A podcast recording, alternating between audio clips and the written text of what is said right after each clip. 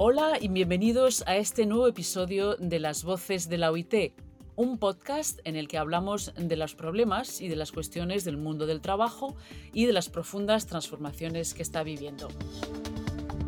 Hoy vamos a hablar de la felicidad en el trabajo. Para definir qué es la felicidad en el trabajo tenemos que definir qué es la felicidad para las personas. Lo que hace feliz a una persona puede no hacer feliz a otra los directivos que tienen dos, tres o incluso cuatro generaciones distintas en sus equipos se preguntan a menudo cómo pueden poner en práctica medidas que hagan felices tanto a los millennials como a los empleados que se acercan a la jubilación, con solo poner un ejemplo. Sus necesidades, ambiciones y expectativas suelen ser muy distintas. Hoy vamos a hablar de esto con María Graciani, asesora en temas de felicidad, liderazgo y motivación y autora de ocho libros sobre la cuestión y que lleva ya 10 años ocupándose de la felicidad ajena. Hola María, muchas gracias por estar con nosotros. Hola Isabel, un placer y una alegría estar aquí con vosotros. Pues empecemos con lo más básico. ¿De qué depende la felicidad en el trabajo? Pues Isabel, a mí me gusta decir que la felicidad en el trabajo depende sobre todo de cinco esenciales. De la originalidad, la coherencia, la conexión, la diversión y la innovación. Digamos que son los cinco pasos de la FIFA, de la original fidelidad del fan. El fan es el paso evolutivo del cliente, tanto del cliente interno, es decir, de tu empleado, como del cliente externo. Si eres original, porque el primer paso al éxito comienza en ti mismo, siendo fiel a tu autenticidad, a tu propia esencia, es como se marca la diferencia. Por supuesto, luego viene el segundo paso que tiene que ser una coherencia entre lo que se predica y lo que efectivamente se hace. Porque si hay una disonancia, la gente, tanto el cliente externo como el cliente interno, la gente no es tonta y enseguida no le gusta para crear una auténtica experiencia, no le gusta algo que no case, algo que sea falso. El tercer escalón es la conexión. Después de ver que eres original, que eres auténtico, que efectivamente haces lo que dices y dices lo que haces, comienza una especie de, de química energética, una simbiosis de decir, hey, esta persona me entiende. Y ahí es donde se empieza a crear la experiencia emocional. Eso es lo que hace que el cliente no solo te compre una vez, sino que vaya hablando bien de ti, se crea reputación, que es súper importante y esos son múltiples experiencias posibles, originalidad, coherencia, conexión, diversión. Es que es fundamental divertirse, hacerlo pasar bien tanto uno mismo como los demás, porque ser amable es rentable. De hecho, diversión, a mí que me encantan las etimologías, viene de divertere, que significa tirar por varios sitios. La diversión es la mejor amiga de la creatividad, que es un paso fundamental para generación de beneficios, resolución de conflictos, generación de clima emocional y, por supuesto, el último paso que os comentaba de la felicidad laboral es la innovación. Un éxito está muy bien, pero para seguir, digamos, exiteando, un nuevo verbo tremendamente, hay que saber refrescarse, ser un imán de tendencia y seguir siendo fiel al camino de la excelencia. Entonces, digamos que con esos cinco pilares de la original FIFA, la fidelidad del fan, la entidad reguladora del comportamiento empresarial a nivel mundial, vas a triunfar con la originalidad, la coherencia, la conexión, la diversión y la innovación. Entonces, como tú dices, eh, y, me ha gustado esa frase, eh, eh, ser amable es rentable. Para las empresas no solamente tienen que tener a sus empleados felices, pues como aspiración personal, sino también porque cuando uno es más feliz, trabaja mejor, ¿no?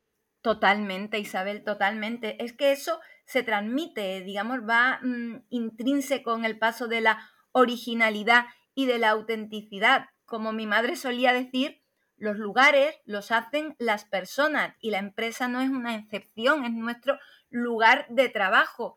Si para ti la persona no merece tu principal respeto y tu pasión, digamos que estás faltándole el respeto a tu negocio, porque quien no atiende a las personas no atiende a su negocio. cada uno de tus empleados es un singular embajador de tu marca. Y si tú no tienes a cada uno de tus empleados contentos, felices, orgullosos, satisfechos de sumarse a tu proyecto exitoso y, digamos, nombrar los generadores de ese valor y que el cliente lo palpe, entonces no tendrás nada por más genial que sea tu idea, por más estupendo que sea tu producto. Y eso de forma concreta, ¿cómo se aplica? ¿Qué te preguntan eh, las empresas? ¿Es a nivel de, organización? ¿Es a nivel de comunicación entre, entre las personas que trabajan o entre los responsables de la empresa y sus trabajadores? Eh, en términos concretos, ¿esto cómo se hace? Pues verás, Isabel, sí que es verdad que depende mucho eh, del sector, si son pues, eh, los directivos, los mandos intermedios, la edad del personal, el objetivo que se quiera conseguir. Pero sí que es verdad que la mayoría de, de los casos los problemas vienen mucho de la mano de una mala comunicación, de una mala gestión de conflicto y digamos que el germen de todo esto es el consabido tema de la inteligencia emocional, es ser emocionalmente inteligente, el no saber enfocar debidamente el sentido del liderazgo, porque muchas veces esto se ve hasta con los niños, que tú le preguntas, oye, ¿quién es el jefe? Y te dicen, el que manda.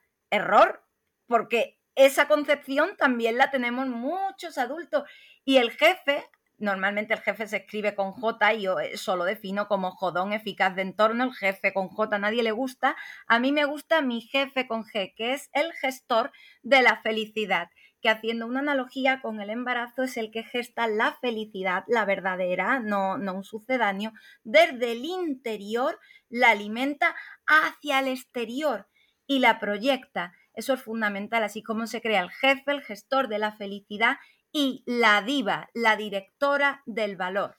Tanto uno como otro, digamos que son el auténtico motor de su empresa y, tienen que creer en su, no solo en su producto, que, que también, por supuesto, sino qué les llevó a hacer ese producto, qué le inspiró, cuál es su pasión. Intentar hacer que ese corazón lata por más dificultades que se te vayan poniendo en el camino, porque en el momento que ese corazoncito se empieza a apagar, los trabajadores lo, ven, lo interiorizan y entonces empieza efectivamente la monotonía, la falta de interés, la, sí, la presencialidad física, pero no ni mental ni emocional. Y entonces, si no se aporta el valor intangible, tu negocio se empieza a volver invisible. Y eso no puede ser. Sí, y yo creo que ese valor intangible se ha medido todavía más eh, con el tema del COVID. La pandemia, el confinamiento ha hecho que mucha gente se pregunte si realmente los trabajos que estaban haciendo eran lo que les gustaba. Yo creo que se habla toda, mucho más de felicidad desde, desde la pandemia y es un factor cada vez más importante en lo que es la configuración de la empresa. ¿Tú también eh, eh, lo estás viendo? Totalmente, Isabel, porque en estos dos años que, hemos vivido de, pandemia, de confinamiento, pues la inmensa mayoría de las personas hemos tenido que aprender a hacer las cosas de otra manera, desde nuestra casa. Se nos ha quitado lo humano del, humano, que es ese pilar que hablamos antes de, de la fidelidad del fan, del saber conectar, del estar ahí, porque, bueno, indudablemente las tecnologías te facilitan el conectar, digamos, en minúscula, de otra manera, ¿no? Digitalmente, pero al no estar ese, ese tú a tú, nos ha venido mal, por una parte, porque eh, se nos ha olvidado un poquito el personalizar y el trato a cara a cara, que es tan importante y tan fundamental para crear la experiencia, ya no de negocio, sino la experiencia de vocación, que lo vivan así tanto tus clientes internos como externos, pero por otra parte, el confinamiento nos ha venido muy bien precisamente para profundizar en nuestro autoconocimiento, en qué cosa necesito yo ahora que tengo tantas horas de encierro, qué cosas me, me hacen. Y esa labor introspectiva, digamos, en cierta forma, en el sentido etimológico de diversión, lo que decíamos, ¿verdad? De divertir, de tirar por varios lados, nos ha ayudado mejor a descubrir parcelas de nuestras habilidades que aún ni conocíamos, a interiorizar un poquito más en el tú. A mí que me encanta jugar con las palabras, Isabel, ya me irás descubriendo, pues como digo en mi libro, lo importante tú, el talento único es el que conquista a todos los públicos y para eso tiene que empezar por conquistarse a sí mismo. Nos hemos dado cuenta que para estar bien con los demás es fundamental el primer paso, es estar bien mental, física y emocionalmente con uno mismo, porque son esas buenas personas las que dan besos, los beneficios sostenibles. Exactamente, y, priorizar eh, lo que es importante. Eh, ¿Cómo las, las, empresas pueden medir eh, la felicidad de sus trabajadores? Es decir, que cuando tú estás hablando en estos seminarios y tal, em, ellos, hay una forma en que deberían preguntar ellos mismos a sus trabajadores o, haber un, un, diálogo, como tú dices, más, más importante, ¿no? Pues Isabel, esto se ve eh, a dos niveles, digamos, es, un mix. Metemos en una coctelera eh, los resultados del clima laboral interno y los resultados a nivel de beneficio externo y ahí, en ese mix agitado de ambos clientes, tienes el resultado de si verdaderamente la empresa goza de una buena salud emocional, porque lo que decíamos antes es totalmente cierto. El ser amable es rentable. Esa rentabilidad, por tanto, es consecuencia de un buen estado emocional de la empresa. A mí, que tanto me gusta salir a correr por las mañanas temprano, que me da una vitalidad maravillosa, yo muchas veces hago una analogía con esto de salir a correr y la empresa. Salir a correr que hace falta entrenamiento, disciplina, concentración, que todos los miembros del cuerpo, cabeza, piernas, brazos estén en perfecta armonía, hace falta un oxígeno porque si no, no disfrutas del reto. En una empresa pasa lo mismo. Dejas de disfrutar cuando te falta el oxígeno, pero sin embargo, si todos los miembros, cada departamento, el brazo, la pierna, la cabeza, el corazón, si cada uno cumple su función, se nutre enormemente la, visión empresarial y, y la satisfacción. Yo tengo un lema también que lo aplico mucho en las empresas cuando me preguntan por estos temas, que reformulando el adagio latino carpe diem, el toma el ahora, yo hago el calpe diem, que es la calidad personal, calpe dirige la empresa, diem, que digamos que es toma la valía, la tuya, la de tu gente, y con ella te llena tanto profesional como, como humanamente. Y esto es básico para funcionar bien a todos los niveles. Pues esperemos que las empresas eh, te escuchen, eh, escuchen tus consejos y hagan que sus eh, empleados, sus trabajadores sean más felices.